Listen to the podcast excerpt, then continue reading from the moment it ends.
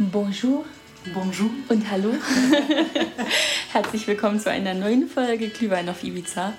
Ähm, ihr hört es schon an, an dem doch etwas anderen Intro. Heute gibt es eine etwas andere Folge. Heute gibt es ein Urlaubsspecial. Richtig, ja. Wo sind wir denn? Ähm, wie vielleicht an der tollen äh, Ratatouille-Musik zu erkennen. Ja. wir sind in Frankreich. Ja. In Frankreich. Und äh, wir haben uns gedacht, wir machen eine Sonderfolge und erzählen euch ein bisschen aus Paris. Wir haben vier Tage, vier Tage in vier Paris, Tage in Paris verbracht ähm, und sind dann weiter ins Meer gefahren. Und wir haben viel zu erzählen aus Paris und haben gedacht, das ähm, teilen wir einfach mal mit. Ja, das, das dürfen wir nicht außer Acht lassen. Nee, das müssen wir euch Fall. mitteilen. Ja. Ähm, einige von euch haben ja sicherlich auch schon unseren Urlaubsvlog gesehen äh, den man auf unserem Instagram-Profil findet, über Tag 1. Äh, es kommt auch noch ein zweiter, da sind wir allerdings noch am Schnitt dran, denn wenn ihr ihn schon gesehen habt, wisst ihr, es ist einfach eine Glanzproduktion, höchst aufwendig. Ähm, es dauert einfach ein bisschen, die ganzen Memes rauszusuchen. Richtig, ja. Und dass er äh, den Unterhaltungscharakter nicht verlieren soll, genau. sind wir hoch interessiert daran, dass auch der zweite natürlich so ein durchschlagender Kinoerfolg wird wie der erste. Absolut. Genau, ähm, ja, und wir haben gedacht, wir machen noch einfach eine Podcast-Folge, in der wir so grob zusammenfassen, was wir eigentlich so in Paris getan haben, was wir erlebt haben, was wir gesehen haben, ähm, was uns im Kopf geblieben ist, was uns an Paris bewegt oder halt auch nicht.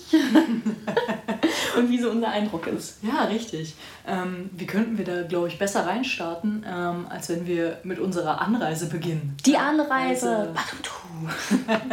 War tatsächlich unspektakulär. Wäre tatsächlich, ja, doch. Also wir sind ähm, natürlich arm, wie wir sind, wieder mit der Deutschen Bahn gereist. Na, na, mh es ist, liegt nicht nur daran, dass wir kein Geld haben, weil Flüge nach Paris sind tatsächlich auch sehr billig. Ja, sondern der es Umwelt. Liegt, genau, äh, auch, vorrangig ja. auch daran, dass ich mich einfach weigere, nach Paris zu fliegen, wenn ich genauso schnell, also ich glaube, wir waren sieben Stunden oder so mit ja. dem Zug unterwegs. Also wenn ich so schnell mit dem Zug bin, dann muss ich nicht fliegen, um Gottes Willen. Ja, richtig, um Gottes Willen, darauf wollte ich jetzt auch eigentlich hinaus. ähm, ja, aber wir sind, ähm, es, hat ein, es hat einfach alles funktioniert. Das habe ich tatsächlich, ähm, glaube ich, das letzte Mal vor ein oder zwei Jahren erlebt dass ich wirklich mal eine Reise angetreten habe, die keine Verspätung hatte, bei der ich nicht rennen musste, um meinen mhm. Anschlusszug zu bekommen, wo ich nicht zehn Minuten am falschen Gleis stand, weil dann nochmal umgeschrieben wurde. Das hat einfach gepasst. Das hat alles funktioniert, ja. ja wir, wir sind dort genug Umstiegszeit. Ja, wir sind da in Leipzig in den Zug gestiegen und wir kamen äh, zuverlässig sieben Stunden später in Paris wieder an. Genau. Also wir sind in Frankfurt noch einmal umgestiegen, aber auch das hat ohne Probleme funktioniert. Also ja. Kann ja. man gar nichts zu sagen. Kann man wirklich Wir haben es dann sogar geschafft, relativ schnell Metro-Tickets zu kaufen und mit der U-Bahn durch Paris weiterzufahren zu unserem Airbnb. Also eigentlich war die Anreise easy. Ja, kann man sich eigentlich nicht beklagen. ja, dann kamen wir bei uns. Und immer wenn, man sagt, wenn wir sagen, kann man sich eigentlich nicht beklagen, dann wissen eigentlich alle, die uns kennen, inzwischen, dass da ein riesengroßes Aber dran hängt. Denn auch wenn wir diesmal nicht auf die Deutsche Bahn schimpfen dürfen und können, ja. Ähm, so haben wir doch was anderes gefunden, worüber wir uns gerne aufregen wollen. Was heißt aufregen, ist vielleicht zu viel gesagt. Ja. Aber jedenfalls, wir kamen dann zu unserem Airbnb. Ähm, und es war auch an sich gar nicht kacke. Also ich glaube, wir, wir dürfen das nicht so negativ hier aufziehen. Ähm, die Lage war eigentlich echt ganz nice. Man kam da super mit der Metro hin. Ja, das war gar kein Problem. Ja. Es gab gefühlt fünf Metrostationen um diese äh, Wohnung rum, wo immer verschiedene ähm, Bahnen gefahren sind. Also man kam da echt gut weg. Ähm, genau, und ähm, wir haben das easy gefunden. Es war leider im dritten Stock, das war sehr anstrengend, den Koffer da hochzuschleppen, aber mein Gott, Training ist Training. Ähm, ja, und unser Airbnb war recht einfach gehalten. Das wussten wir auch so, weil Paris ist einfach wirklich, wirklich teuer. Also, also, haben wir uns wirklich auch für das entschieden, was nicht aussah wie die letzte Bruchbude, aber im bezahlbaren Rahmen war. Absolut, ja. genau. Und wir haben nichts Großes erwartet. Es kam halt auch nichts Großes. Großes nee. Das war auch okay. Aber es gab so ein paar Sachen, die uns dennoch aufgefallen sind. So zum Beispiel, dass einfach das ganze Apartment schief war. Ja, äh, das tatsächlich schon. Gut, da konnte nun natürlich der Vermieter. Nee, um Gottes Willen, es geht mir gar nicht um den Vermieter. Es geht mir einfach, wer auch immer dieses Haus konstruiert hat, das steht einfach schief. Komplett, also ja. die Tische, Alles. alle Flächen sind schief. Wenn man die Fenster aufmacht, fallen die wieder zu, wegen dem Winkel. Wenn man was auf den Tisch liegt, rollt es einfach runter, wegen dem Winkel. Wegen des Winkels, mein Schatz. Das war ein Moment, auf den ich sehr lange gewartet habe. In den letzten Tagen hatte ich nämlich tatsächlich nicht so intellektuelle Hochpunkte. Ich glaube auch einfach, weil ich, weil ich einfach ein bisschen krank war tatsächlich und da irgendwie, ich weiß nicht, sprachlich war ich nicht so gewandt und Alicia hat keine, also wirklich keine Chance ausgelassen, um mich darauf hinzuweisen dass ich mich gerade an einem intellektuellen Tiefpunkt befinde. Hey, das klingt richtig viel. Nein, um Gottes Willen. Jetzt würde ich die ganze Zeit neben dir stehen und sagen, hm, streng dein Gehirn an, Katharina, Grammatik. so schlimm war es nicht, nein, um Gottes Willen. Ähm, aber das war trotzdem gerade schon eine Genugtuung. Voll okay. Nun, aber abgesehen natürlich von dem äh, völlig schiefen Airbnb, ähm, muss ich auch einfach leider sagen, dass äh, da, da hat einfach die, hat, hat einfach die Allmann-Annette in mir gekickt. Ja. ähm, das war nicht so sauber, wie ich das erwartet hatte. Also die Dusche war recht unhygienisch tatsächlich. Ähm, auch sonst, nun war da Luft nach oben und mhm. es gab einfach nur eine zum Dreiviertel leer vorliegende Rolle Klopapier, inklusive eines Spülschwamms, der einfach schon innen so ein bisschen geschimmelt hat. Ich meine, er hat es versucht. Er, hat, er hat sein Bestes gegeben. Wir sind dann einfach losgegangen, haben selber Klopapier und Spülschwämme gekauft. Die Spülschwämme haben wir natürlich wieder mitgenommen, ganz klar. Das Deutsche, wir sind. Ja, und das Klopapier. Gott, wieso sind wir so? Wir haben einfach literally einfach den Koffer so gepackt, dass wir jedes bisschen freie Fläche mit Klopapier zugestopft haben. Wirklich. Also das Ding ist, ich versuche immer nicht so deutsch zu sein, aber es, es geht einfach nicht, es funktioniert nicht. Nee, aber sonst war wirklich schön dort. Nee, eigentlich nicht. Warte, was ist das Schlimmste? vergessen. Die Mücke. Die, Mü die, Mücke. Ja, die, Mücken waren hart. Oh, da waren zwei Mücken, die, waren, die haben mich so abgefangen. Junge, die haben den ganzen Körper zerstochen. Also, und wirklich die haben mich, ganzen, also ja. wirklich unter die Füße bis hoch zu den Schultern zerstochen. Oh, ich möchte weinen.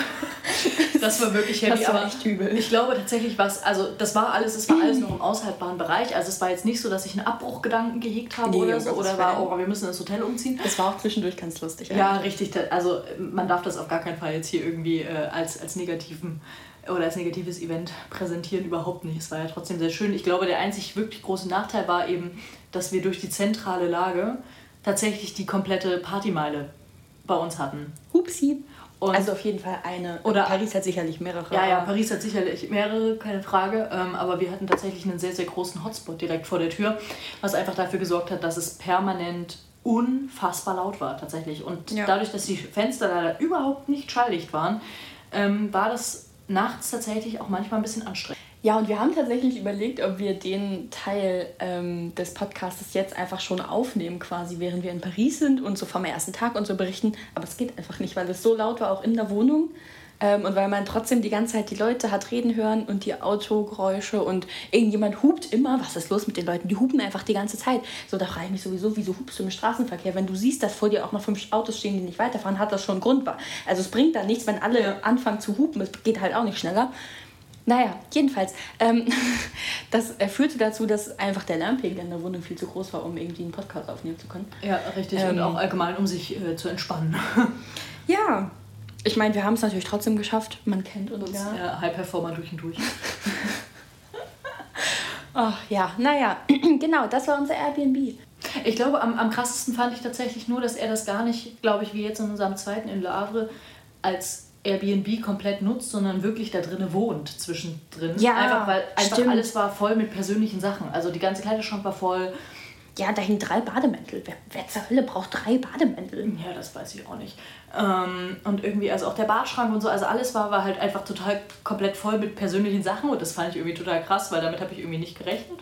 Ich glaube tatsächlich, dass das mehrere Leute so machen. Ja bestimmt auch gerade in großen Städten, wenn sich das irgendwie mal anbietet und man weiß, man kann sich da jetzt ein bisschen was dazu äh, verdienen, man wohnt mal für eine Woche bei einer Freundin oder so. Ähm, aber es ist halt trotzdem irgendwie ein bisschen weird, wenn man da so dann rein stapft und da irgendwie vier, vier Tage wohnt und man ist so umgeben von seinen Bademänteln. Ja, totally. Hm. Naja, das war das auf jeden Fall. Äh, kommen wir doch eigentlich jetzt zu Paris und all den Dingen, die wir erlebt haben. Da haben wir eine ganze Menge zu erzählen. Da haben wir ganz viel. Ja, was haben wir denn eigentlich als erstes gemacht? Was war denn unser allererstes Ziel am Dienstag direkt? Ja, also äh, wie sich daraus erschließen lässt, sind wir ja am Montag angereist. Hm. Äh, und äh, Dienstag früh, äh, oder na gut, ganz so früh war es nicht. Dienstagmittag um 12 Uhr ähm, hatten wir tatsächlich auch schon unseren ersten Touri-Punkt, den wir abhaken wollten. Uhu. Und zwar das Schloss Versailles. Da warst du sehr aufgeregt. Ja, da war ich sehr aufgeregt. Da habe ich mich tatsächlich niedlich. sehr drauf gefreut, ähm, einfach aufgrund der ähm, immensen historischen Bedeutung dieses Baus. Ich dachte, weil du Schlösser geil findest. Ja, ich finde Schlösser auch sehr geil, ja. Okay. Doch. Aber die historische Bedeutung kann man trotzdem nicht davon leugnen. das stimmt. Genau. Ähm, vielleicht kurz zur Einordnung. Ich gehe davon aus, ähm, alle Menschen, die uns zuhören, haben natürlich toll im Geschichtsunterricht aufgepasst. Und, und sind wisst, auch so große Geschichtsfans wie wir. Absolut, ihr wisst sicherlich, was Versailles ist. Aber kurz zur Einordnung. Versailles ist das Schloss, ähm, was für die königliche Familie in Frankreich sehr, sehr lange als Residenz gedient hat ab Mitte des 17. Jahrhunderts, also um 1600 irgendwas. Ähm, das wurde tatsächlich ursprünglich als Jagdschlösschen äh, für Ludwig den 13. gebaut. Und dann kam Ludwig der 14. und der sagt euch sicherlich allen was. Er ist auch bekannt unter dem Namen der Sonnenkönig. Und Ludwig der 14. war überzeugt von sich und der Monarchie und dem Luxusleben ambitioniert und motiviert. Absolut. Und hat, hat sich also überlegt, dieses Jagdschlösschen, da, da geht noch mehr. Ähm, er fand es an sich schon einfach geil und diesen, diesen Ort da und so, Versailles ist ja so, so ein kleines Städtchen quasi ähm, vor Paris und hat gedacht, so das so als mein Hauptspot, das so als mein Wirkungsort finde ich einfach geil, will ich machen. Ähm, und hat äh, daraufhin angefangen, dieses Jagdschlösschen umzubauen in in den Palast, kann man eigentlich sagen. Das ja. Ding ist riesig, also die Fläche ist, äh, beträgt über einen Hektar tatsächlich. Ähm, es ist nicht nur ein unfassbar großes, oder eigentlich Gebäude, ein unfassbar großer Gebäudekomplex, muss man sagen, sondern auch noch, ähm, äh, daran schließt sich halt eine unfassbar große Parkanlage mit lauter Springbrunnen und, und so, also es ist unvorstellbar eigentlich. Ähm, es ist wahnsinnig groß, ähm, weil Ludwig wollte scheinbar auch ein kleines Gärtchen haben. Ähm, In seiner glanzen Bescheidenheit. Ja. Ähm, und hat jedenfalls dieses Schloss gebaut. Ähm, oder natürlich nicht er selber, er hat es bauen lassen und erweitern lassen. Ähm, und das kann man inzwischen besichtigen. Ähm, es ist unfassbar oft umgebaut worden. Unfassbar ist, glaube ich, das Wort der Folge. Ja, durch und durch. ähm, denn also Ludwig XIV. hat natürlich einfach ganz neue Standards gesetzt, indem er dieses Schloss hat bauen lassen. Ähm, und dann kam sein Nachfolger Ludwig XV., der einfach dann das hat nochmal umbauen lassen, weil er dann zwischendurch dachte, ah, so kleinere Räume, irgendwie auch so für Privatsphäre mit der Familie ist auch ganz schön. Aber die eigene Oper muss trotzdem sein. Ja, ja, also da hat er, er hat dies noch einen Theatersaal im Prinzip bauen, äh, eine Kapelle wurde hinzugefügt. Ludwig XVI. hat dann nochmal weiter dran rumgewerkelt, bis er damit zufrieden war. Und dann ähm, kam natürlich die Französische Revolution, was also davon gehe ich aus, das weiß jetzt jeder von euch. das hat man ja gefühlt irgendwie fünfmal in verschiedenen Geschichtskursen durchgenommen in der Schule. Ähm, und das hat natürlich dazu geführt, dass die königliche Familie dieses Schloss aufgeben musste. Also ähm, das ist quasi das Ende von Versailles als Schloss oder als äh, Beherbergungsort der königlichen Familie gewesen, weil die ähm, dann natürlich fliehen musste und, naja, größtenteils umgebracht wurde. Und es hat dazu geführt, dass dieses Schloss tatsächlich irgendwann in ein Museum umgewandelt wurde für französische Geschichte. Also es haben da auch zwischendrin nochmal Leute gewohnt, ähm, aber nie wieder so wie damals. Also zu Hochzeiten haben da tatsächlich ähm, ja einfach tausende Menschen drin gewohnt und gearbeitet. Und es gibt sogar einen Bericht ähm, aus einem Jahr 1600 irgendwas, wo, wo ein Zeitzeuge berichtet, es haben einfach 36.000 Menschen da gearbeitet. Ja. Also dann kann man sich vielleicht vorstellen, wie groß dieses ähm, Gebäude tatsächlich oder diese Gebäude, das sind ja mehrere am Ende des Tages tatsächlich sind. Ähm, und weil natürlich Ludwig XIV. es auch einfach geil fand, überall so sich selber repräsentiert zu sehen, ist auch dieses ganze Gebäude vollgeballert mit so Sonnen. Sonnen mit so einem Apollo-Kopf in der Mitte, was das, das so sein persönliches Markenzeichen, sein Logo. Ja, richtig. Das, ja, das, war, ja. das sieht man einfach überall. Das ist Fashion-Brand. das ist einfach, also es ist Wahnsinn. Es ist voller Gold, voller Prunk. Ähm, es ist ja. Es also, ist fast überladen. Nicht nur fast, fast es ist überladen. Also ja. das ist auch, glaube ich, mit das, was, was mir am meisten aufgefallen ist, wenn man dann da durchgeht. Ähm, es ist so voll voller Gold, voller Deckengemälde, voller Gemälde generell an den voller Wänden. Fresken auch. Ja. ja, lauter bunte Tapeten und dann diese ganzen Möbel, die ja sowieso schon so überladen sind, weil die so krass verziert sind und geschnitzt und dann immer noch mehr Gold. Also es ist wirklich, es erschlägt einen eigentlich in seiner ganzen Existenz. Ähm, aber das muss es ja auch irgendwie, denn ähm, wie ich über Wikipedia herausgefunden habe, ähm, wurde für dieses Schloss bereits nur in den Jahren von 1661 bis 63 über 1.500.000 Livre ausgegeben. Und da war es ja noch nicht mal fertig. Also es wurde dann ja noch über Jahrzehnte immer weiter gebaut. Und ich also, meine, da müssen wir bedenken, da sprechen wir ja auch nicht von Grundstückspreisen und Baupreisen wie in den heutigen Zeiten. Nee, ja. nee, um Gottes Willen. Heute ist das also, eine Villa im Vorort von München. Ja, ähm, damals waren das unvorstellbare Summen. Ja, also es ist wirklich, es ist wirklich abgefahren und es lohnt sich tatsächlich wirklich, wenn ihr irgendwie Zeit habt und in der Nähe seid, schaut da mal vorbei, weil das ist wirklich, wirklich spannend. Ähm, und es gibt natürlich auch unfassbar viel zu sehen dort. Und deswegen haben wir gedacht, so wir gehen dahin. Dann ist natürlich auch das Coole, dass in Frankreich das so geregelt ist, dass man als EU-Bürger in unter 26 auch noch freien Eintritt in ganz viele Museen hat. Wir sind also ähm, in das Schloss umsonst reingekommen. Nur für die Gartenanlage musste man dann nochmal 10 Euro Eintritt zahlen, was auch irgendwo total in Ordnung ist, weil ja das muss so viel Arbeit sein, die zu pflegen und in Stand zu halten, dass ich mir denke, so ja, ich zahle gerne für den armen Gärtner, der da bei 30 Grad in der prallen Sonne steht und äh, Laub zusammenhakt. Und Bäumchen zurecht schnippelt. Ja. genau. Wir sind also hin, wir dachten, wir gucken uns das an. Ich bin tatsächlich schon mal da gewesen vor einigen Jahren mit meiner Familie. Ähm, da haben wir aber nur den Garten besichtigt und sind nicht ins Schloss gegangen. Das war also auch für mich irgendwie neu. Und ja, was ist unser Fazit? Es ist riesig, es ist wie gesagt überladen es ist irgendwie. Es ist beeindruckend, aber es ist tatsächlich auch irgendwie erschlagend. Also ja. ich glaube, ich, also als wir dann draußen waren, das, das hat jetzt ungefähr drei, vier Tage gedauert und jetzt habe ich das Gefühl, okay, das konnte sich so ein bisschen setzen mhm. und ich mhm. kann das Ganze auch so ein bisschen äh, reflektieren und kann das jetzt auch als Erinnerung wirklich wahrnehmen. Weil als wir da raus sind, hatte ich das Gefühl, das war so viel, mein Kopf konnte das gar nicht packen. Ja, ja total. Ähm, also es ist halt wirklich sehr, sehr pompös und es gibt natürlich ganz viel zu sehen. Also es gibt natürlich die, die, die Highlights, über die immer gesprochen wird. So man kann natürlich auch den Spiegelsaal und so weiter besichtigen. Und das ist schon cool. Also es ist schon irgendwie ein besonderes Gefühl, so durch diese historischen Räume zu wandern. Und die sind dann auch teilweise so ein bisschen rekonstruiert und nachgebildet, sodass man sich so ein bisschen da reinfühlen kann, wie das so früher war. Ähm, und das ist schon, das ist schon extrem ähm, und auch wahnsinnig interessant, auch die ganzen Gemälde zu sehen. Es gibt diese Schlachtengalerie, ähm, wo quasi dann also wirklich Schlachten und Kriege einfach in Form von Gemälden ähm, festgehalten wurden. Auch das fand ich ultra interessant. Ja, sehr. Ähm, aber man kann es auch irgendwie alles gar nicht so fassen. Ja, und ich glaube, ähm, was ich eben einfach tatsächlich sehr schade fand am Ende des Tages war, dass es einfach viel zu voll war, um das Ganze auch wirklich zu genießen.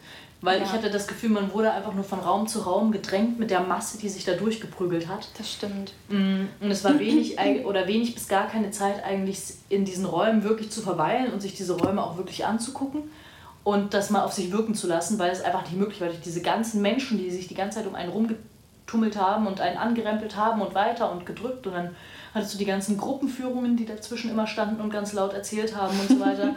Leider halt kein in Deutsch oder in Englisch, sondern immer nur in anderen Sprachen. ähm, und das fand ich aber tatsächlich sehr, sehr schade dann, weil ich fand, das hat dem Ort sehr viel Flair genommen. Also es war einfach zu voll. Also ich glaube, es wäre unfassbar schön, wenn das, also wenn der Eintritt gestaffelter wäre und vor allem auch zahlenbegrenzter. Also er ist ja schon zeitgestaffelt. Mhm. Mm, und ich fände es aber gut, wenn es, glaube ich, im stündlichen Takt wäre und nicht im halbstündlichen. Ja. Und äh, vor allem, wenn wirklich weniger Leute reingelassen werden würden. Also nicht gefühlt 1000 pro Zeitslot oder 2000 oder 3000 oder wie viele sich ein Ticket für den Zeitslot kaufen, sondern ähm, irgendwie, ich weiß nicht, wenn man das auf 150, 200 Leute maximal begrenzen ja, würde. Ja, das ist ja immer noch extrem viel. Also klar, das, das Gelände ist unfassbar weitläufig. Ähm, aber jeder Mensch hat ja sein eigenes Tempo, in dem er sowas besichtigt. Ja. Und das hat man auch gemerkt irgendwie. Also so manchmal haben wir uns in so einem, in so einem ja, Slot, sage ich mal, bewegt, wo nicht so viele Leute dabei waren, wo wir uns wirklich Zeit lassen konnten, um uns die Räume ganz intensiv anzuschauen. Und dann kamen auf, also auf einmal so drei Gruppen von hinten, die einen so überrannt und mitgezogen haben. Das war schon doll. Ähm, aber nur um das einzuordnen, ich finde, das ist zwar, das ist zwar ein bisschen ärgerlich, aber es ist trotzdem unfassbar spannend da drin Ja, und also wahnsinnig es lohnt toll. sich immer, ja. Also das ist, soll gar nicht das Ganze aufwiegen, sondern es ist ähm, ein, ein Punkt, der uns aufgefallen ist, aber es ist trotzdem einfach Eine Also, große Empfehlung, keine ja, Frage. Also es ist Fall. wirklich, wenn man, glaube ich, französischen Prunk und das oder die französische Monarchie auch verstehen will, dann muss man dieses Schloss besichtigt haben. Ja, ja. Und das, ich finde, es gibt einen auch so einen, also einen so unfassbar guten Einblick irgendwie in die Art und Weise, wie Könige damals gelebt haben. Ja. Und also es erklärt auch so viel, finde ich. Also es gibt nämlich zum Beispiel in dieser Parkanlage ähm, noch einen kleineren Komplex von Gebäuden, die so ein bisschen, ähm, ich glaube, englisch angehaucht sind, die dann für Marie Antoinette ähm, gebaut wurden, quasi, die einfach sich dahin zurückgezogen hat, um von diesem ganzen Trubel wegzukommen, Ja. weil ihr das höfische Leben da halt gar nicht gepasst hat. Das ist natürlich auch nochmal eine Story für sich. Ähm, aber das ist tatsächlich auch, also man versteht es irgendwie besser, wenn man dieses Schloss gesehen hat und diesen Prunk und die Art und Weise, wie da gelebt wird, dann, dann sagt auch alles in mir so, ja, boah, nee, das, das, da habe ich gar keinen Bock drauf, da ziehe ich mich auch in mein kleines Privatdörfchen zurück. So ist einfach zu viel hier. Ähm, dazu gibt es übrigens, ähm, ganz kurze Empfehlung am Rande, eine tolle Podcast-Folge. Jetzt nicht direkt dazu, sondern ähm, zu der Halsbandaffäre. Vielleicht sagt sie dem einen oder der anderen was.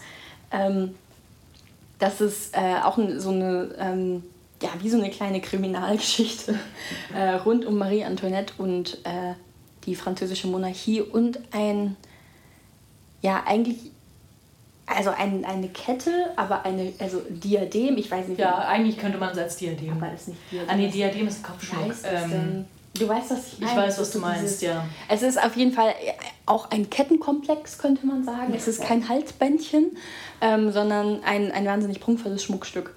Ähm, und dazu gibt es einen Podcast von Geschichten aus der Geschichte, glaube Ja, ich. richtig. Den Ähm, verlinken wir euch auf jeden Fall Genau, in der Beschreibung. den haben wir uns nämlich auch angehört, bevor wir dahin gefahren sind. Und das ist irgendwie, irgendwie auch nochmal ganz schön, um so ein bisschen Einblick in das Leben dort am Hofe zu bekommen. Ähm, und um so ein bisschen die Dimension vielleicht zu verstehen. Richtig. Genau, was können wir noch zu Versailles sagen? Wir haben uns Audioguides gebucht, ähm, die kosten 5 Euro das Stück. Und da wir haben gesagt, so, na gut, wir können kein Französisch, wir sind eh schon umsonst reingekommen, dann kann man auch mal 5 Euro für ein Audioguide ausgeben. Durch und durch. Ähm, und am Anfang fand ich den richtig, richtig cool. Denn am Anfang, wenn man ähm, so reinkommt in das Gebäude, gibt es so mehrere Räume, wo so Filme laufen quasi. Und da geht dann der Audioguide automatisch los und erzählt dir halt äh, was zu diesem Film und so. Das fand ich sehr nice und danach hat es tatsächlich so ein bisschen für mich abgenommen. Ja. Also weil der Audioguide am Ende des Tages dann mh, ja so semi gut war irgendwie und auch nicht zu allem was erzählt hat und das fand ich okay, aber ja, und ich fand die Informationen jetzt aber auch nicht, also nicht besonders in Form von, dass ich, während ich das gehört habe, mir dachte, oh, okay, interessant. Wow, Ja, ja. sondern es war sehr, naja, es war, es war trocken. Ja, das leider. stimmt. Es war, ich fand es nicht so super aufgearbeitet. Also ich, der Audioguide hat mich tatsächlich leider nicht so abgeholt. Aber das war okay, denn dafür hat uns was anderes abgeholt, nämlich die Macarons, die wir am Ja. Ende gekauft haben. Es gibt so einen ganz kleinen Macaron-Stand am Ende, ähm, wenn man quasi aus dem Gebäudekomplex rausgeht. Und der war toll. Oh, das, Das kann man wirklich, nicht ja, ich habe hab quasi das erste Macaron meines Lebens gegessen. Ähm, und es war unfassbar gut. Also wenn ihr da seid, es gibt ein Macaron mit dem äh, glorreichen Namen Marie Antoinette. Und äh, das kann ich sehr empfehlen. Ich kann nicht erklären, was da drin ist. Es ist blau. Aber es war sehr lecker. Ja, aber es war ultra geil. Ja, ähm, ich glaube, nachdem wir dann äh, diese ewige, oder wir waren ja glaube ich zwei oder drei Stunden im Schloss unterwegs und danach sind wir noch weiter in die Gärten oder wollten weiter in die Gärten und ähm, es gibt online buchbar über die äh, Seite des Schlosses Versailles verschiedene Tickets, die man erwerben kann. In manchen ist der Garten schon mit drin, äh, in anderen wiederum nicht. Und wir hatten uns dann online nach einigem Durchklicken eben für dieses kostenlose Ticket entschieden und hatten aber jetzt nicht nochmal genau nachgelesen, was da eigentlich alles drin war. Und zwar klar, wir kommen Genau. dann mit ins Schloss. ähm, und dann sind wir quasi, äh, ja, zu dem Passierpunkt gekommen, über den man dann in den Garten kommt. Und äh, da war eine Frau, die dort quasi mit Standortauskunft gegeben hat und Tickets kontrolliert hat. Und wir haben ihr unser Ticket gezeigt und ähm, Gefragt, ob wir damit reinkommen. ob wir damit reinkommen. Ähm, und sie meinte, nein, nein, äh, das ist äh, das Chateau-Ticket. Und äh, guckt uns in also wirklich völliger Ernsthaftigkeit an, ähm, ohne, also ohne mit der Wimper zu zucken. Ähm, und meint einfach so, ähm, äh, yes, and Chateau means castle in French. Das ist, glaube ich, ähm, Katas Lieblingsstory aus diesem Urlaub. Und ich glaube, wenn man nicht dabei war, dann denkt man sich so, okay, warum findet die Frau das jetzt so lustig? So, weil, lol. Aber es war wirklich in dem Moment so witzig, wie sie uns so ernsthaft anguckt und einfach so, also uns nochmal extra das Wort Schloss übersetzt damit auch wir Dullis, wir deutschen Touris verstehen, dass wir mit dem Ticket da nicht reinkommen. Ja, also es hätte mir tatsächlich gereicht, wenn sie äh, uns gesagt hätte, that's uh, the ticket for the castle or it's the Chateau-Ticket oder sowas. Irgendwas, ja, ja, ich hätte sie, ich hätte sie verstanden, ich hätte es gerafft, ja. Ähm, aber ich glaube, sie war, sie war leider fest davon überzeugt, dass wir dumm sind. Ja. Das ist auch okay. Sie hat sicherlich viele doofe Touris, die das so Richtig, deswegen hat sie uns das nochmal erklärt, aber es war tatsächlich äh, ein sehr, sehr ja, bereichernder Moment. Das war schön.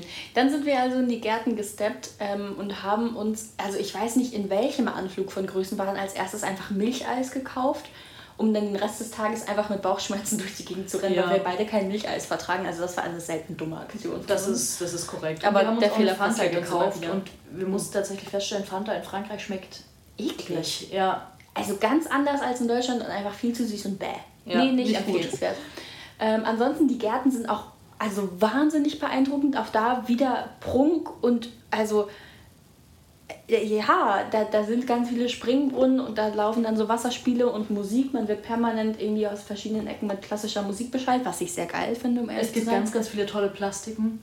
Ja, und dann gibt es einfach, wenn man irgendwo so hinten lang läuft, dann kommt da einfach irgendwann so ein, ja, weiß ich auch nicht, wie so ein riesiger Bungalow. Also da sind so ganz viele Zäune und in der Mitte ist wieder so ein Wasserding und da ist einfach so ein Geröllberg und aus diesem Geröllberg kommt einfach so eine riesige goldene Männerstatue raus. Ja.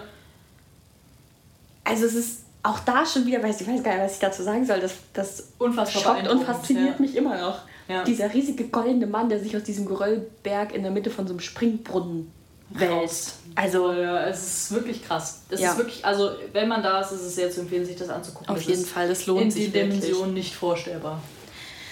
Ja, das war Versailles, oder? Oder gibt es noch irgendwas anderes zu berichten? Wir haben dann tatsächlich noch so ein Springbrunnen-Wasserspiel gesehen und da war Katha sehr glücklich. Ja, ich mag Springbrunnen. Ansonsten kann man ganz hinten äh, auf einem großen Teich auch noch selber äh, so Boot fahren, also so Paddelboot im Prinzip und ähm, Ach ja, und wer keine Lust hat, die Gärten zu erlaufen, kann sich auch einen Golfcaddy leihen. ja, stimmt. da sind dann immer ganz viele Asiaten mit ihren Golfcaddies da lang geprescht. Das war tatsächlich sehr witzig. Also es gibt für jeden was. absolut, absolut. Naja, ich glaube dann... Ach so, genau, dann haben wir äh, Versailles verlassen und haben noch mal einen kleinen Zwischenstopp im Museumsshop gemacht. Ja. Und der war irgendwie ernüchternd. Ja, ich fand ihn leider sehr schlecht, muss ja, ich gestehen. Ich also ich finde, da war sehr viel Potenzial und es wurde leider nicht genutzt. Alles ist vollgeballert mit irgendwie einem Bild von Marie Antoinette oder mit irgendwelchen Rosen. Also wisst ihr, wie so, ähm, so Porzellangeschirr, was so mit Rosen und Blumen und Pflanzen bemalt ist, irgendwie was vielleicht noch von der Uroma irgendwo steht, wo man sich manchmal denkt so... Mm ja, okay, hat noch so ein Goldrand, so, hm, weiß ich jetzt nicht. Aber erinnert einen auch vielleicht so ein bisschen an so Cottagecore irgendwo in England, so auf dem Land, weißt du, trinkst du Tee aus einer Rosentasse und da denkst du dir, da ist richtig schön, aber halt nur so in diesem Stil alles war nicht unseres. Nee, ist aber auch total okay. Absolut, Haben wir Geld absolut. gespart. Richtig. Naja, das, das war unsere Schlosserfahrung. Richtig. Als nächstes ähm, folgte dann natürlich der Mittwoch. Der Mittwoch. Der Mittwoch. der Tag der Woche. Und äh, abgesehen davon. Danke für die Erklärung. äh, abgesehen davon, äh, unser Ausflug um 11 Uhr am Morgen in den Louvre. Das Paris. war toll. Ja. Außerdem mussten wir diesmal nicht so einen weiten Weg zurücklegen. Da konnten wir ein bisschen länger schlafen. Auch das äh, höchst erfreulich. Ähm, auch da natürlich ein kurzer historischer Abriss. Wie könnte es auch nicht sein, um äh, auch hier unseren Wissensdurst aller ZuhörerInnen zu stillen. Ja, wir sind ja auch ein Bildungspodcast. Wir sind ja auch ein Bildungspodcast, ja. Oh, wollen wir so Geschichtsfolgen mal machen? Ja, das wäre cool. Oh, das ich richtig Aber wenn ihr Lust cool. habt, so auf Geschichtsfolgen von uns, wo wir irgendwie äh, ein bisschen irgendwelche historischen Dinge erläutern oder über historische Fälle sprechen oder so. Oh, da würde ich ja richtig drin aufgehen. Ja, ich auch. Ähm, dann schreibt uns doch gerne mal oder lasst uns Feedback dazu da. Wenn ihr da Bock drauf habt, dann äh, produzieren wir das neben dem Gay Talk als Sonderfolgen. Und wenn ihr das doof findet, dann ist es total in Ordnung. Dann droppen wir einfach zwischendurch so Empfehlungen für Geschichtspodcasts. Richtig, genau, je nachdem. Aber nun äh, zurück zum Louvre. Ähm, und zwar ist, das ist der Louvre äh, tatsächlich das äh, inzwischen meistbesuchte Museum der Welt mit knapp 10 Millionen BesucherInnen pro Jahr. Das muss man sich mal vorstellen. Das ist echt Das ist ziemlich krass, oder? Das ja. ist ein Achtel der äh, deutschen Bevölkerung. Hammer. Ja, insgesamt äh, kann man dort 35.000 ausgestellte ähm, Objekte quasi betrachten, beziehungsweise Exponate. So hat sich auch angefühlt. Richtig, äh, auf einer Fläche von knapp 73.000 Quadratmetern. So hat sich auch angefühlt. Und ich glaube, allein äh, anhand dieser Zahlen lässt er ahnen, wie wahnsinnig groß das Ganze ist. Ähm, der Louvre ist aber tatsächlich mehr als augenscheinlich nur ein Kunstmuseum. Äh, für viele äh, oder viele Leute verbinden, äh, verbinden mit dem Louvre ja eigentlich nur diese Glaspyramide. Und die Mona Lisa. Und die Mona Lisa, richtig. Ähm, aber dahinter steckt tatsächlich eine ziemlich beeindruckende Historie. Ähm, und zwar war der Louvre tatsächlich ursprünglich eine Festung, die äh, im 12. Jahrhundert erbaut wurde von Philipp II., Entschuldigung, König Philipp II. Natürlich. Ähm, die Titel nicht vergessen an der Stelle. Ähm, die äh, dazu da war, ähm, quasi das rechte Seineufer zu schützen. Sen. Seine-Ufer zu schützen, Entschuldigung. Äh, vor etwaigen Angriffen äh, durch Feinde oder andere Leute, die Ambitionen vielleicht gehegt hätten, irgendetwas zu erobern in Frankreich. Ähm, und das Ganze wurde dann erst Mitte des 14. Jahrhunderts tatsächlich zum Stadtschloss umgewandelt. Ähm, das heißt, auch das wurde dann eben pompöser gestaltet. Dieser Abwehrmechanismus wurde ein bisschen zurückgefahren. Und durch die Französische Revolution erst, also erst ab 1789, gut, da startete die ganze erst, also erst Ende 1791 ungefähr, ähm, wurde der Louvre dann tatsächlich zum Kunstmuseum erklärt und ist das, was wir heute ähm, quasi als Kunstmuseum mit der Mona Lisa kennen. Das ist doch tatsächlich ganz cool gemacht, denn wenn man so seinen Rundgang durch den Louvre startet, ähm, hat man auch die Möglichkeit, gleich am Anfang einen Teil im Keller im Prinzip zu ja. besuchen, ähm, wo noch so letzte Reste von dieser Festung stehen und wo quasi die Geschichte des Louvre ein bisschen erklärt wird. Und das haben wir auch gemacht, obwohl wir erst dachten so, nee, was soll man uns da schon erzählen? Aber es war sehr, sehr eindrucksvoll tatsächlich.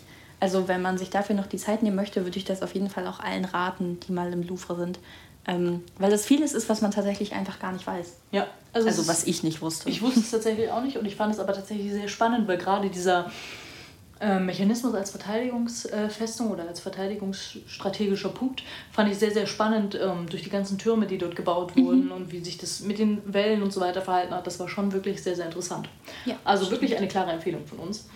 Ähm, ansonsten müssen wir dazu sagen, also wie schon an den Zahlen am Anfang wirklich erkennbar, es ist riesig. Es ist wirklich groß und wir haben irgendwann gedacht, ähm, es wäre wahrscheinlich klug, dass wenn man in den Louvre geht, man sich vorher einen Schlachtplan zurechtlegt, dass man entweder weiß, okay, das und das möchte ich auf jeden Fall sehen, so das sind die Exponate, die mich auf jeden Fall reizen, da möchte ich hin und sich dann ein bisschen so einen Weg zurechtlegt und aber auch sagt, okay, das und das reizt mich nicht unbedingt, den, ähm, keine Ahnung, linken Flügel in der ersten Etage lassen wir einfach mal weg. Ähm, oder dass man irgendwie tatsächlich sagt, so wenn mich alles interessiert, dann mache ich es vielleicht an zwei Tagen, weil es ist so viel, ähm, dass man es eigentlich nicht nur kognitiv gar nicht alles aufnehmen kann, sondern es ist halt auch wirklich wahnsinnig anstrengend, weil es so groß ist und man so viel laufen muss. Ähm, und weil auch gerade, vielleicht lag das jetzt auch an uns, die Punkte, die wir sehen wollten, teilweise auch immer in den komplett konträren Flügeln lagen, also wir immer wieder von A nach B nach C gerannt sind. Ja. Ähm, und im Prinzip das ganze Gebäude erschlossen haben und dabei haben wir uns mehr als nur einmal verlaufen. Denn das ist auch ein bisschen unübersichtlich manchmal. Richtig. Also es ist wirklich, ähm, es kommt Versailles tatsächlich nahe in seiner Größe und ja. äh, seiner Pomposität auch in äh, vielerlei Fällen. Also das war wirklich äh, unfassbar krass, aber noch beeindruckender neben der Größe oder vielleicht auch auf die Größe zurückzuführen, ist natürlich die Vielfalt der Ausstellungen. Mhm. Das war einfach äh, wahnsinnig schön, weil es war von also wirklich griechisch-römisch antiker Kunst ähm, über den Orient, ähm, über die arabische Welt, über asiatisch-afrikanische Kunst. Ähm, bis dann eben zur französischen Malerei des 17., 18., 19. Jahrhunderts ähm, alles vertreten. Orient ist ein kritischer Begriff. Oh, Entschuldigung. Alles gut. Ich starte jetzt hier keine Orientalismus-Debatte.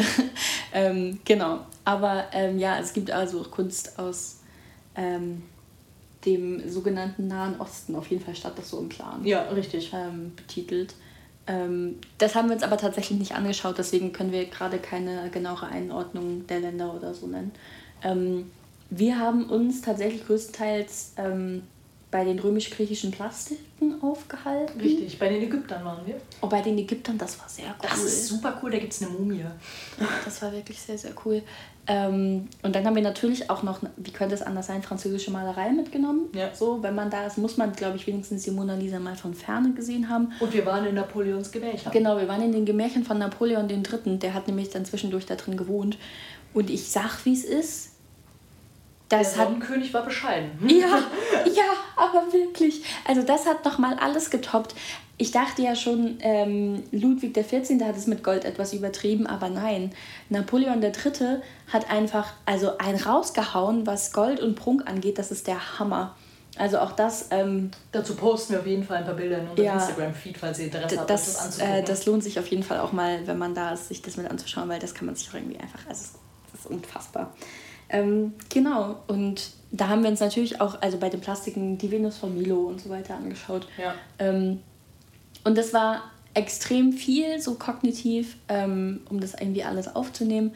Und es gab ganz, ganz viel zu entdecken. Und es gab eine Sache, die uns dabei extrem geholfen hat, das ist der Audioguide. Ja, und äh, im Gegensatz zum Audioguide von Versailles können wir tatsächlich sagen, der Audioguide im Louvre ist unfassbar geil. Ja, der kostet auch wieder 5 Euro pro, pro Stück quasi. Ähm, und ihr bekommt aber nicht einfach so einen kleinen Lautsprecher in die Hand gedrückt, sondern einfach einen Nintendo 3DS XL das hat uns erstmal ein bisschen irritiert. Ja. So, und Kapitalismus lässt grüßen. Aber ähm, es ist tatsächlich super cool gemacht. Denn ihr werdet über diesen Nintendo, also der gibt euch im Prinzip auch immer ähm, auf seinem Bildschirm eine Karte. Und ihr könnt mit dem quasi durch dieses Gebäude laufen und er zeigt euch immer, wo ihr seid, was um euch rum ist. Und dann ähm, gibt es jeweils zu den Räumen, in denen ihr seid, immer eine Einordnung durch den Audioguide. Ihr könnt aber euch auch noch Einordnungen zu bestimmten Exponaten geben lassen. Und das ist super cool gemacht und ja. sehr interessant durch tatsächlich. Durch. Und äh, tatsächlich auch die kurzen Audiodateien, die glaube ich nie länger als eine Minute 30 waren, ähm, war das, also war das super spannend. Also das deckt wirklich die Aufmerksamkeitsspanne eines jeden Menschen ungefähr gut ab.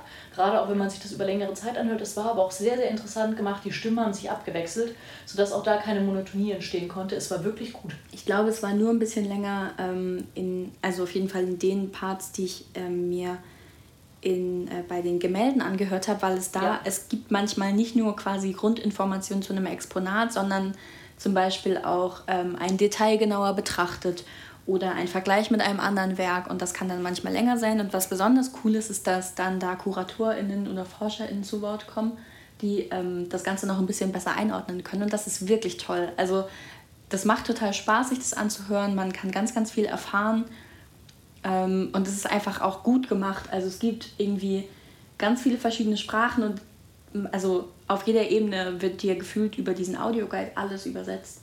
Ähm, und das ist sehr cool. Ja weil man dann doch gemerkt hat, dass es ähm, in manchen Bereichen des Museums einfach noch an Übersetzungen fehlt, so an den Exponaten und an Schildern und so. Also in dieser ähm, oder in diesem Bereich mit den Plastiken war eigentlich gab es immer noch eine englische, manchmal sogar auch noch eine spanische Übersetzung. Ähm, Im ägyptischen Bereich hingegen gab es die Texte nur auf Französisch. Das fand ich ein bisschen schade, beziehungsweise ich glaube, das hatten wir beide ein bisschen schade. Ja, durch und durch. Ähm, nun ist es natürlich wahrscheinlich auch ein bisschen mehr eine Nische. Also es gibt bestimmt viele Leute, die sich nicht ähm, so intensiv wie wir vielleicht ägyptische Vasen angucken und sich denken, hm, was heißt wohl diese Inschrift? Ähm, also ich kann schon verstehen, dass es vielleicht ähm, nicht ganz oben äh, auf der Übersetzungsprioritätsliste steht. Ähm, aber gerade da war es dann cool, dass man den Audioguide hatte, dass der einem noch so ein bisschen Infos geben konnte, weil einem die sonst in der Übersetzung tatsächlich ein bisschen gefehlt haben. Absolut. Ähm, aber auch beim Lufo muss man wieder sagen, es war sehr, sehr voll. Ja, das stimmt. Es war unheimlich voll. Also schon beim Anstehen war es voll. Ähm, nun ist es natürlich auch da so groß, dass sich das viel verteilt. Ähm, und es gab auch teilweise Punkte, da waren wir gefühlt allein. Ja. So. Ähm, bei Napoleon III. zum Beispiel haben wir es irgendwie smart gemacht und haben uns irgendwie vor so Gruppen da reingeschleust, ja. dass es erst voll wurde, als wir gegangen sind. Aber natürlich sammelt sich das um die Hotspots extrem. Also ähm, um die Mona Lisa zu sehen, gibt es quasi nochmal so ein extra ähm, Leitsystem, ähm, durch das man durch muss, das einen dann so quasi immer so in so Schlangenlinien darauf zuführt, damit sich das da nicht so wild staut. Und es staut sich halt trotzdem extrem. Und das hat mich ehrlich gesagt ein bisschen abgeschreckt, Ja. weil die Leute sich also davor geprügelt haben, um dann irgendwie ein Selfie mit diesem Bild zu machen und sich dann da wieder rauszuprügeln. Und ich verstehe das, weil das ist ja also gefühlt das bekannteste Gemälde der Welt. Aber irgendwie hat man davon nichts mitbekommen. Also so, weil, weil es so touristisch ist und weil sich die Leute so darum kloppen, ein Foto mit diesem Bild zu machen, dass es gar nicht mehr wirkt. Sondern es Ja. ist einfach nur noch eine Ansturm. Und das fand ich ein bisschen schade, ähm, weil ich irgendwie den Hype um die Mona Lisa jetzt einfach noch nie verstanden habe. Also klar, das ist künstlerisch und kunsthistorisch natürlich was ganz Großes, aber ich finde es jetzt einfach nicht so überzeugend, um ehrlich zu sein. ähm, und ich hätte es gerne ein bisschen mehr auf mich wirken lassen, ähm, um das vielleicht ein bisschen nachvollziehen zu können, auch als äh, Kunstleihe quasi. Ja. Ähm, aber es gibt natürlich auch noch wahnsinnig viele andere tolle Gemälde ähm, da, die auch ganz, ganz bekannt sind. Und die habe ich auf mich wirken lassen und die haben mich sehr überzeugt. Durch und durch. Also wirklich äh, ein sehr, sehr beeindruckendes Museum, auch sehr zu empfehlen. Also Ja. für Leute, die wirklich Bock auf ganz, ganz viel Kultur und Kunst und Historie haben, sind Versailles und der Louvre wirklich zwei Punkte, die zu Recht viel angesteuert werden. Ja, absolut. Und ich würde, glaube ich, das auch immer wieder tun. Also ich könnte mir Ja. auch total vorstellen, nochmal in den Louvre zu gehen. So, weil ja absolut. Es gibt immer noch was Neues zu entdecken. Wie gesagt, wir haben auch nicht alles gesehen. Wir waren über vier Stunden da drin, Ja. Bis wir wirklich so Hunger hatten und uns die Füße so weh taten, dass nichts mehr ging. Ähm, sonst hätten wir wahrscheinlich auch noch eine fünfte Stunde da drin gefüllt. Genau, aber dann sind wir Pizza essen gegangen. Richtig, und zwar äh, zur Pizzeria um die Ecke in der Nähe vom Louvre und haben äh, jeweils 15 Euro für eine Pizza Margarita ausgegeben. Ich hatte keine Pizza. Ach nee, Ich stimmt. hatte Champignons noch drauf. Ja, du hast dir äh, Das die hat 3 er- Euro extra gegönnt. Genau. es war teuer, es war irgendwie nicht so geil. nee, tatsächlich leider nicht. Aber das war auch irgendwie klar. Ich meine, so um die Touri-Hotspots ist natürlich immer teuer. Ach so, wir haben den Museumsshop nicht erwähnt. Der war cool. Also Vater hat einen Beutel Ich gekauft. habe einen Beutel gekauft, ja. Ich hätte gerne noch mehr gekauft. Ähm, auch da, finde ich, war noch Luft nach oben. Mhm. Ähm, weil auch da wurden einfach viele Chancen wieder nicht genutzt. Ja, und überall ist dann nur die Mona Lisa drauf. Das finde ich auch irgendwie ein bisschen doll. ja, also ich verstehe total, dass das ein Highlight ist und sich sicher auch gut verkauft. Ähm, aber es gibt halt auch noch so viele andere tolle Dinge in diesem äh, Museum zu sehen. Das fand ich tatsächlich ein bisschen schade. Ähm, der zweite Museumsshop, der dann quasi aber unten, wenn man äh, den Louvre verlässt, kommt, der ist viel, viel größer und der ist auch wirklich richtig toll. Aber da hatte ich dann einfach so Hunger, dass ich keine Nerven mehr hatte, noch durch irgendeinen Museumsshop zu gehen, to be honest. Ja. Ja, Naja. Das war das? richtig. Danach sind wir einfach wieder nach Hause gependelt und völlig fertig. Äh, Das ist nicht wahr. nee. Wir sind danach noch über die Champs-Élysées gelaufen. Ach, stimmt, ja. Mhm. Stimmt, danach waren wir noch auf der Champs-Élysées unterwegs und, und haben. ähm, äh, was haben wir festgestellt? Wir sind arm und fett. Ja, wir sind arm und fett. Äh, erstens, wir sind arm, weil wir uns definitiv äh, die Dinge, die dort ausgestellt werden, nicht leisten können. Nee, weil die Pizza hat uns schon in den Ruin getrieben. Die Pizza hat uns schon in den Ruin getrieben und vom Rest wollen wir gar nicht erst anfangen. ähm, ja, und tatsächlich wird französische Mode noch körperbetonter geschnitten als bei uns. Mhm. Ähm, und die Leute, die mich kennen, wissen, dass ich nun eigentlich, glaube ich, eine recht schmale Persönlichkeit bin. Das hast du schön gesagt. Danke sehr. Ähm, aber auch da musste ich auf Hosengröße 40 zurückgreifen. Ja, ich sag, wie es ist. Wenn dir eine 38 nicht passt, dann fange ich an, an meiner Körperbreite zu zweifeln. Also irgendwas äh, stimmt mit diesen Größen in Frankreich nicht oder dem Körperideal, was damit verbunden ist. Es ist ein bisschen kritisch. Naja, aber das ähm, war Tag 2 und das war der Louvre. Richtig. Ich natürlich auch irgendwie nicht mit äh, permanent Kulturgelaber langweilen und ähm, einfach nur wiedergeben, was wir einfach nur so getan haben. Deswegen kommt jetzt äh, Tag 3 relativ kurz gefasst, würde ich sagen. Absolut. Weil wir auch einfach äh, jetzt am dritten Tag, mh, wir haben kein Museum besucht, wir haben uns nicht wahnsinnig kulturell gebildet. Wir sind äh, nach Montmartre, ein sehr schönes künstlerisches Viertel in Paris, ähm, sind hoch zur Sacré-Cœur gelaufen. Das ist da so eine Kirche, Kathedrale, Kathedrale, glaube ich. ja. Das war, das war tatsächlich ein bisschen weird. Also das Coole an der Sacré-Cœur ist, dass man von dort, ähm, die liegt ein bisschen höher gelegen, einen ganz, ganz fantastischen Ausblick über Paris hat. Wenn man also keinen Bock hat, Geld für den Eiffelturm und den Aufstieg oder die Auffahrt dort hoch zu bezahlen, ähm, dann ist das sehr empfehlenswert, einfach da hoch zu stiefeln und von dort über Paris zu blicken. Ähm, das haben wir gemacht. Ich war einmal auf dem Eiffelturm und ich hatte einfach keinen Bock, da wieder hochzurennen. Deswegen haben wir uns das gespart. Ähm, sind stattdessen ähm, zu diesem Hügel der Sacré-Cœur, sind da hoch und auch in die Sacré-Cœur rein. Und das fand ich seltsam, weil es ist ja eine Kirche und ich verbinde Kirchen und Religion ja auch immer damit, dass man, ne, also nicht zu viel Prunk und nicht so sehr an sich selber denken, sondern immer an die anderen. Und dann kommt man in diese Kirche und da stehen so, also an den Kerzen sind so, naja, nicht EC-Karten, also Kartenzahlgeräte, Bitte? damit ja. du die Kerze für 10 Euro kaufen kannst und dann kannst du dir da so Münzen drucken und dann stehen da so Silberstatuen. Und dann gibt es auch noch einfach einen Shop da drin, wo du dir irgendwelche ja. Kreuze kaufen kannst und so. Also es war ganz es ist, wild. Es das habe ich so auch noch nicht erlebt tatsächlich. Ein bisschen strange. Ja, irgendwie. ich fand es irgendwie auch ein bisschen weird. Ein bisschen befremdlich in so einer ja. Kirche einfach so überall Kartenzahlgeräte stehen zu sehen. Aber naja, äh, genau, da waren wir, wir haben den Ausblick genossen, dann waren wir essen. Ja. Das war auch cool. In so einem kleinen Kaffee um die Ecke, das war ziemlich geil. Ich hatte ein vegetarisches Steak ähm, mit Pommes und du hattest den veganen Burger, ja. den veganen Burger mit Pommes und das war eigentlich sehr, sehr lecker. Und es war total schön, bis die Leute neben uns angefangen haben, ihre Schnecken in sich reinzustopfen. Oh, das war ganz wild. Ey, ich habe ja noch nie gesehen, wie vorher also jemand Schnecken gegessen hat und mir ist bewusst, dass Schnecken und äh, auch Froschschenkel tatsächlich also in eine Delikatesse in Frankreich sind und ähm, wem es schmeckt, so hau rein, keine Frage.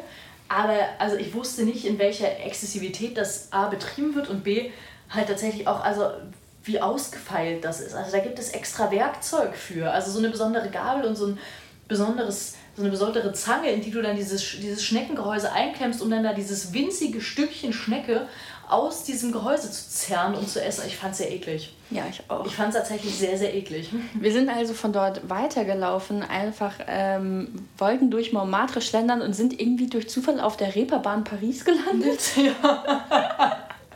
die ist ja nämlich auch um die Ecke. Äh, und das war tatsächlich dann sehr lustig. Also wir sind da runtergelaufen bis äh, zur Moulin Rouge, was natürlich bestimmt auch ganz vielen von euch was sagt. Und dabei sind uns zwei Dinge aufgefallen. Erstens, die Frauen, die vor den Sexshops stehen, ähm, sind mir manchmal ein bisschen zu offensiv mit ihren Blicken auch Frauen gegenüber. das war manchmal so, okay, du darfst jetzt auch woanders hingucken, ich möchte nicht mit dir schlafen. Und dann ähm, wird dort ein Souvenir ganz ausgiebig beworben. Und das ist der Eiffelturm-Dildo. Und jetzt müssen wir doch wieder explizit in die Verdammt. Folge eingehen. Aber es ist halt auch irgendwie lustig. Es ist unfassbar wild. Ich habe, glaube ich, noch nie so sehr gelacht und ich fand deinen Turmwitz dazu tatsächlich auch ziemlich, ziemlich unterhaltsam. Mein Turmwitz? Ja, du hast, du hast doch den Turmwitz gebracht. Ach so. ja, aber das, also ich meine, gerade in einer lesbischen Partnerschaft, es stellt, also ja, Stell dir vor, du hast diesen Eiffelturm-Dildo und du kannst sagen, möchtest du dich auf meinen Turm setzen? Das ist doch das Allerbeste. Also ich bitte dich, wenn man den nicht bringt, was denn dann? Das dann ist einfach jede so Chance vertan. Ja, ich gehe total mit. Ich gehe ich geh total mit. Ähm, ja. ja, also das, war, das fand ich tatsächlich sehr, sehr unterhaltsam. Gab es auch in vielen verschiedenen Farben, ähm, also für jeden Geschmack was dabei. Allerdings ja. war der relativ billig und ich bin ehrlich gesagt nicht so eine ähm, Sextoy-Expertin, aber ich habe mir sagen lassen, dass es sich an diesen Fronten tatsächlich schon lohnen soll, ein bisschen mehr Geld in die Hand zu nehmen. Ja, gerade glaube ich, wenn man nicht weiß, ob man vielleicht auch Silikonunverträglichkeiten hat oder ähnliches, hm. ähm, weil das kann sonst sehr, sehr unangenehm und vor allem auch sehr unschön für die äh, Vaginalflora werden. Also vielleicht doch kein Eiffelturm-Dildo. Naja, dann sind wir weitergelaufen bis zur Notre Dame. Also wir haben so einen riesigen Bogen geschlagen dann. Ja. Ähm, und auch da taten uns einfach zum Ende heillos die Füße weh, aber wir haben auch noch Notre Dame gesehen, ähm, umgeben von den ganzen Bauzäunen. Und damit kann man eigentlich sagen, wir haben alle Touri-Spots abgearbeitet. Ja. Du hast mich angesprochen. Entschuldigung. Oh, das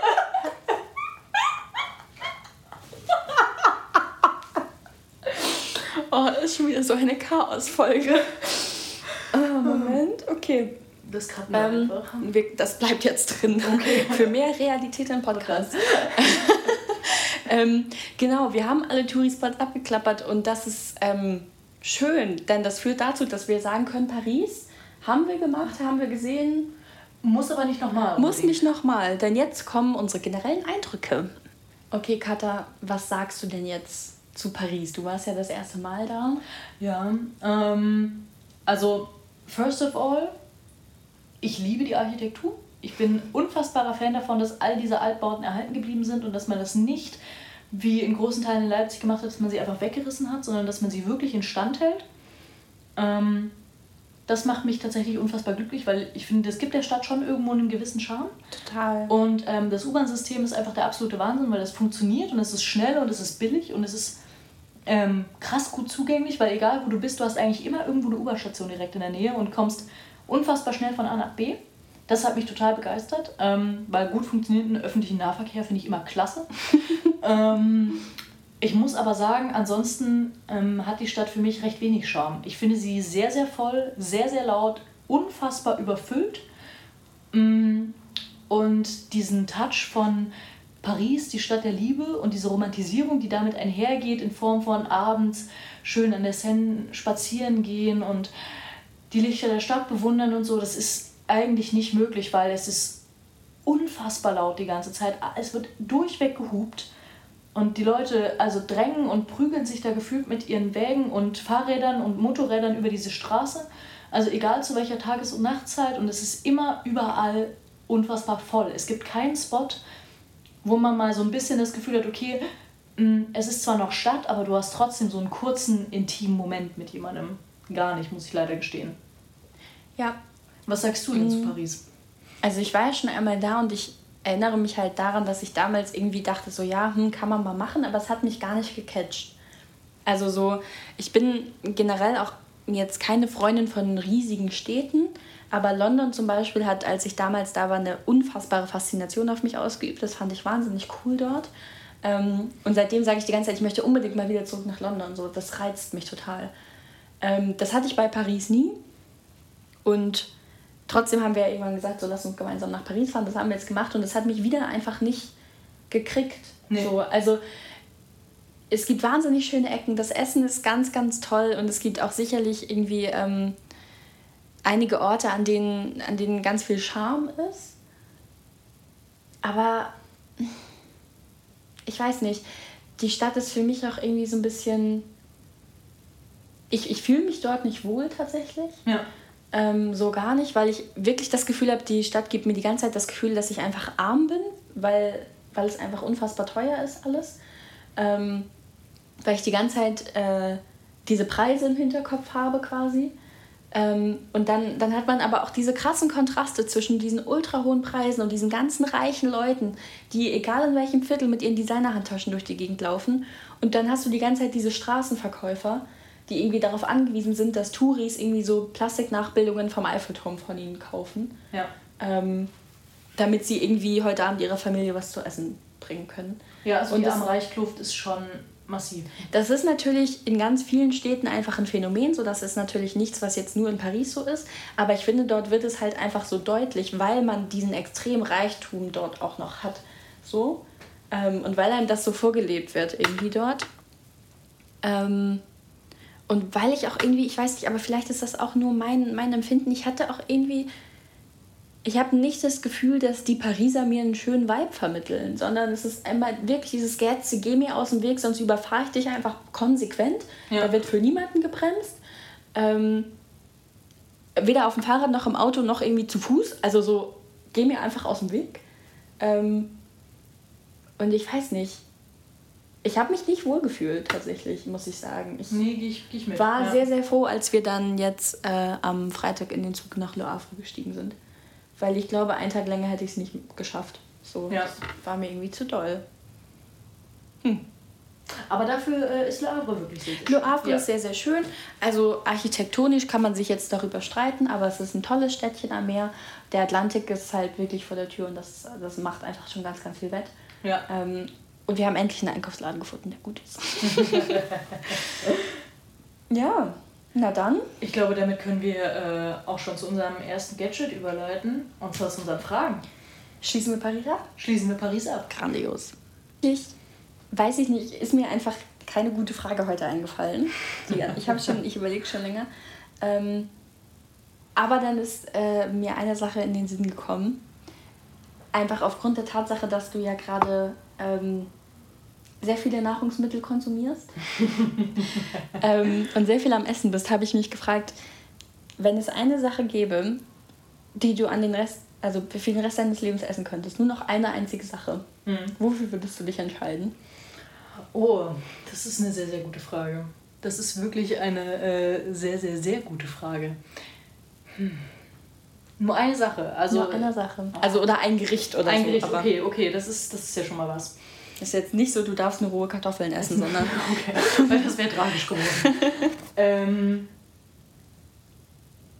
ich glaube, es wären tatsächlich äh, Croissant mit Himbeermarmelade. Dein Go-To-Frühstück. Mein Go-To-Frühstück, ja. Okay. Und ich könnte es tatsächlich, glaube ich, für den Rest meines Lebens essen, weil ich es jeden Morgen unfassbar geil finde. Hm. Ja. Spannend. Aber äh, ich finde es schön, unsere Fragen ähneln sich heute tatsächlich ein Ah, bisschen. okay. Ähm, und zwar habe ich auch so eine Was wäre wenn Frage. Mhm. Ja? Und zwar, wenn du eine Sache abschaffen könntest auf dieser Welt, was wäre das? Männer. Statement, Ende der Folge. Danke. Tschüss. Okay, ist jetzt vielleicht ein bisschen fies. Ähm, ich glaube, das liegt daran, dass ich relativ ähm, oder häufiger schon in Gesprächen mit FreundInnen, ähm, die, die über ähm, Männerprobleme und so reden, den, den äh, Slogan Männer abschaffen gebracht habe. Das ist einfach, wenn jemand abschaffen sagt, Männer das erste, was in meinen Kopf springt.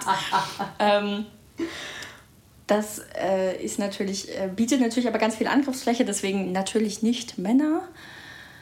Ähm, jetzt gehen mir die Ideen aus. Oh Gott, da, ich habe das Gefühl, da muss ich kurz drüber nachdenken, weil entweder ist es was, was man so mit Männern halt so jetzt ins Lächerliche zieht, oder ist es was, was man richtig nutzen kann, Ja. um ein Statement zu droppen. Richtig. Was würde ich abschaffen? Geht es so, also so gesetzesmäßig oder geht es Alles, also egal. egal was, dann wahrscheinlich. Hm. Oh, das ist sehr schwierig. Ich, ich habe so ein paar Sachen im Kopf, aber ich versuche gerade das Grundproblem zu finden. So diese eine Ursache, die man abschaffen könnte, damit es nicht so wäre. Mhm. Aber ich komme nicht so richtig drauf, weil ich lande dann immer wieder bei Männern.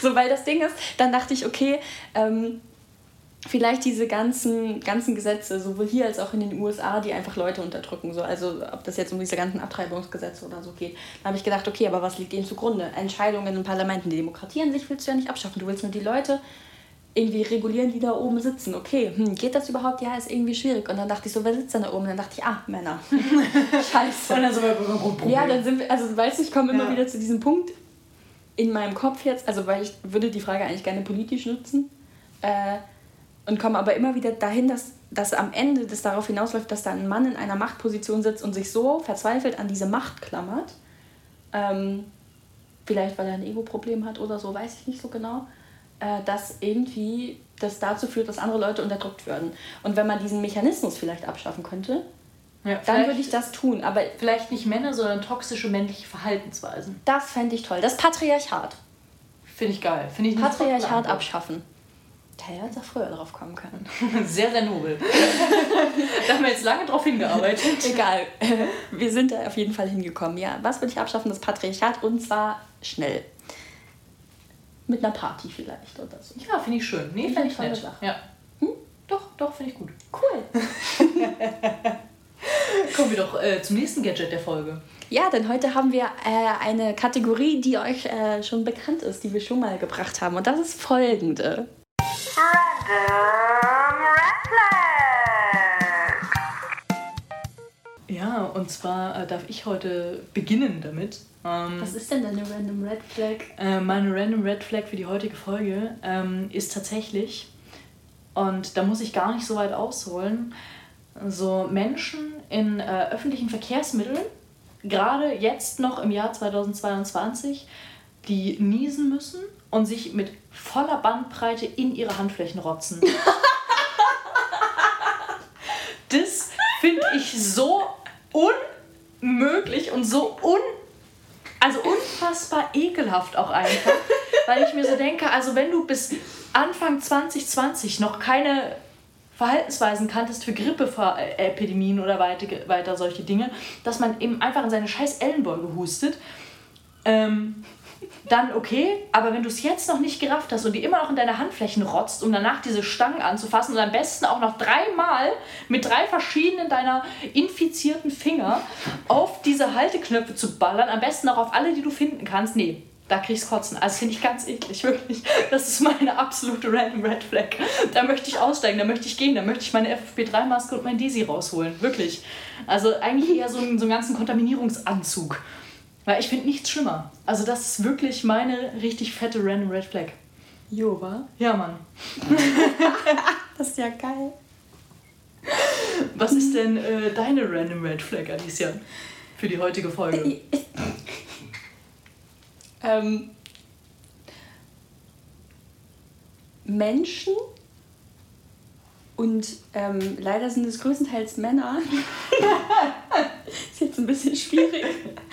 Ähm, die so ähm, überdimensional große Fußballfans sind, ähm, dass sie alles damit rechtfertigen, dass heute ja Spieltag ist. Heute ist Spieltag. So, weißt du, ich darf schon um elf in der Bahn saufen, weil heute ist Spieltag. Ich darf mit meinen vier Kumpels auf dem Weg von, äh, keine Ahnung, Friedrichstadt nach Hamburg zum HSV-Stadion, den ganzen Zug vollbrüllen, dreimal Bier verkippen, zwei alte Omis und drei junge Mädels belästigen, weil heute ist Spieltag. Ja. So, weil es ist Fußball. Nee, nee, du bist halt einfach nur, Ein Primat. ja, Ein Primat. ja, ein dummes Arschloch. also so, dass heute Spieltag ist, legitimiert dieses Verhalten nicht. Das macht mich wahnsinnig. Ich weiß nicht, wie oft ich aus Husum mit dem Zug nach Hamburg gefahren bin und einfach umgeben war von solchen Männern, die zum HSV-Spiel oder zum St. Pauli-Spiel, naja, meistens war es wirklich HSV-Spiel, gefahren sind und so ein Affentheater veranstaltet haben. Das finde ich so abartig und das finde ich auch so schrecklich, weil ich mir denke so, ja, dein, dein Fußballclub spielt heute, das ist auch ganz toll, so drücke ich die Daumen, wird bestimmt, aber also, erstens muss es nicht der ganze Zug wissen, weil alle anderen juckt es halt nicht. Zweitens legitimiert es nicht, dass du dich anderen Leuten so abwe also, also so ab, ab, abwertend gegenüber verhältst. Schon an zu stottern. Vor lauter Entsetzen. Ja, und drittens ist es halt für alle unangenehm. So gerade dieses laute Rumgrölen im Zug oder dieses Saufen schon so früh und dann die ganze Zeit so durch die Gegend rennen. Und das ist ja bei Leipzig auch nicht besser. Wenn Nee, RB nee. spielt, dann rennen die auch schon den ganzen Tag in ihren Trikots durch die Stadt, brüllen alle Leute an, werfen mit ihren Bierdosen um sich, verstopfen die ganze Innenstadt. So, also es ist einfach. Schwierig. Vielleicht hätte ich Fußball abschaffen sollen. Also so, weil ich weiß nicht, ich finde auch diesen ganzen Fußballwahn, das ist tatsächlich was, was ich auch nicht so gut, gut nachvollziehen kann. Ja. So, aber ich verstehe das natürlich, wenn einen irgendwie ein Sport begeistert und eine Mannschaft und man ist Fan. Voll, do your thing, fühl das. Aber nicht auf so eine unangenehme Art und Weise, die halt alle anderen Mitmenschen in dem Moment belästigt. Ja. So, Spieltag legitimiert nicht, dass du dich verhältst wie das letzte Arschloch. So. Danke. Das, ist, ein halt mal ein. Fakt. Ja. So, Punkt. Und irgendwie, ja, und wenn wir schon mal dabei sind, mach doch auch bitte nicht irgendwie deinen Fußballclub zu deiner ganzen Persönlichkeit. So, es gibt auch noch andere Klamotten, die kein Fußballlogo drauf haben oder so. Also ich weiß nicht, wo war das denn letzt? Wir saßen in irgendeiner Bahn und da war dieses Ehepaar mit der Tochter und der Enkeltochter. Und er war von Kopf bis Fuß in BVB-Klamotten gekleidet. Auf jedem Kleidungsstück war dieses fette BVB-Logo drauf. Und da dachte ich mir auch noch, ach so, nee, da warst du gar nicht dabei, da kam ich von meinem Tattoo-Termin zurück. Entschuldigung. Aber das ist, hat sich mir so ins, ins Gedächtnis gebrannt, weil ich dachte so, boah, deine ganze Basi- Persönlichkeit basiert darauf, dass du BVB-Fan bist. Wie traurig ist das denn? Sehr traurig. So. Doch, ja. Da war bestimmt auch Spieltag. Also, ich weiß nicht, ich finde es ganz schrecklich. Also, Spieltagmenschen sind meine größte Red Flag. Nicht die größte wahrscheinlich, aber eine ganz, ganz große. Die sind ganz vorne mit dabei, weil ich finde es unfassbar unangenehm. Gerade wenn das in so Belästigungsmuster gegenüber Frauen fällt. Ja. Ähm, da hast du absolut recht und ich äh, bin dir sehr, sehr dankbar, dass du deine Random Red Flag auch heute mit uns geteilt hast. Ach, sehr gerne. Da kenne ich ja keinen Schmerz. Und ansonsten äh, teilt ihr doch gerne eure Random Red Flags mit uns. äh, vielleicht unter unserem neuen Instagram-Post. Passend zur Folge. Ja. Ansonsten schreibt uns auch immer gerne eine E-Mail. Alles wird verlinkt in der Beschreibung dieses Podcasts. Wir freuen uns ausgiebig über euer Feedback. Ja, sehr. Ähm, genau. Sagt uns gerne, wie ihr Sonderfolgen findet, ob ihr ähm, Vorschläge habt. Wie steht ihr zu Geschichtsfolgen oder so zu Folgen, die sich so einem Thema vielleicht genauer widmen? Ähm, ja, und wie gesagt, teilt gerne eure Red Flags mit uns. Wir Oder, falls ihr in Paris wart, eure Eindrücke aus Paris. Richtig. Wir freuen uns sehr ähm, auf euch und auf euer Feedback und Absolut. verabschieden uns damit bis zur nächsten Folge. Nein, stopp, wir haben das Emoji vergessen. Ah, wir haben das Emoji vergessen, um Gottes Willen. Abbruch, Abbruch. Okay, und äh, das Emoji für diese Folge ist natürlich die Burg, beziehungsweise das Schloss. Ihr werdet das äh, ganz sicher erkennen, es gibt nämlich nur ein Schloss, beziehungsweise Burg-Emoji, wie auch immer man das Ich glaube, Ganze da nennen sind auch möchte. so rote Fähnchen auf Ja, den ja, da Türen sind auch so rote Fähnchen auf den Türmen, also ihr erkennt das auf jeden Fall. Äh, schickt uns dieses Emoji, wenn ihr die Folge gehört habt. Verbreitet die Folge mit diesem Emoji, wenn ihr Bock drauf habt. Und ähm, das ist nochmal so ein allgemeiner Aufruf, wenn ihr Ideen habt für Sticker und für Merch-Artikel, dann sagt uns das auch mal, weil wir sind ja größenwahnsinnig und wir haben schon ein bisschen Bock. Ja, auf jeden Fall. Auf jeden Fall. Also ähm, unsere Tore und unser E-Mail-Postfach stehen euch immer offen. Genau, wir haben euch jetzt ganz viele Dinge äh, genannt zum Feedback, zu Rückmeldungen und wir erwarten zahlreiche Post. Ja, und wir, wenn nicht. Guti. Na dann, Wir freuen uns. Bis zur nächsten Folge. bis denne. Tschüss. Ciao. Und jetzt die Outtakes. Ja, und wir haben tatsächlich überlegt, ob wir die, den. Ach. Vielleicht ist es die Frankreich-Fahne, ist das zu einfach? Ja, das ist auch so patriotisch mit Fahnen um Ja, zu ja, nee, das oder? machen wir nicht. Nee, das geht wirklich gar nicht.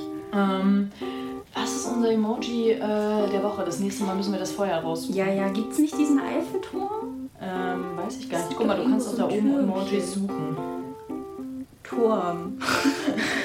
nee, der ist hässlich, das machen wir nicht. Abbruch. Ähm, aber es gibt doch. Ich bin mir ziemlich sicher, dass es irgendwo das gibt. Bist du dir sicher? Nee.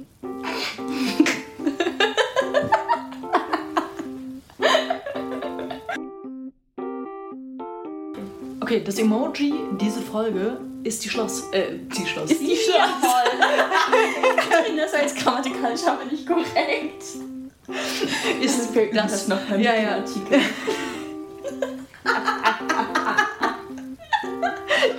Arschloch. Ey, ich bin kein Spieltagmann. Okay, nochmal. Das Emoji diese Folge ähm, ist. Entschuldigung, es tut mir so leid. Okay. Das Emoji.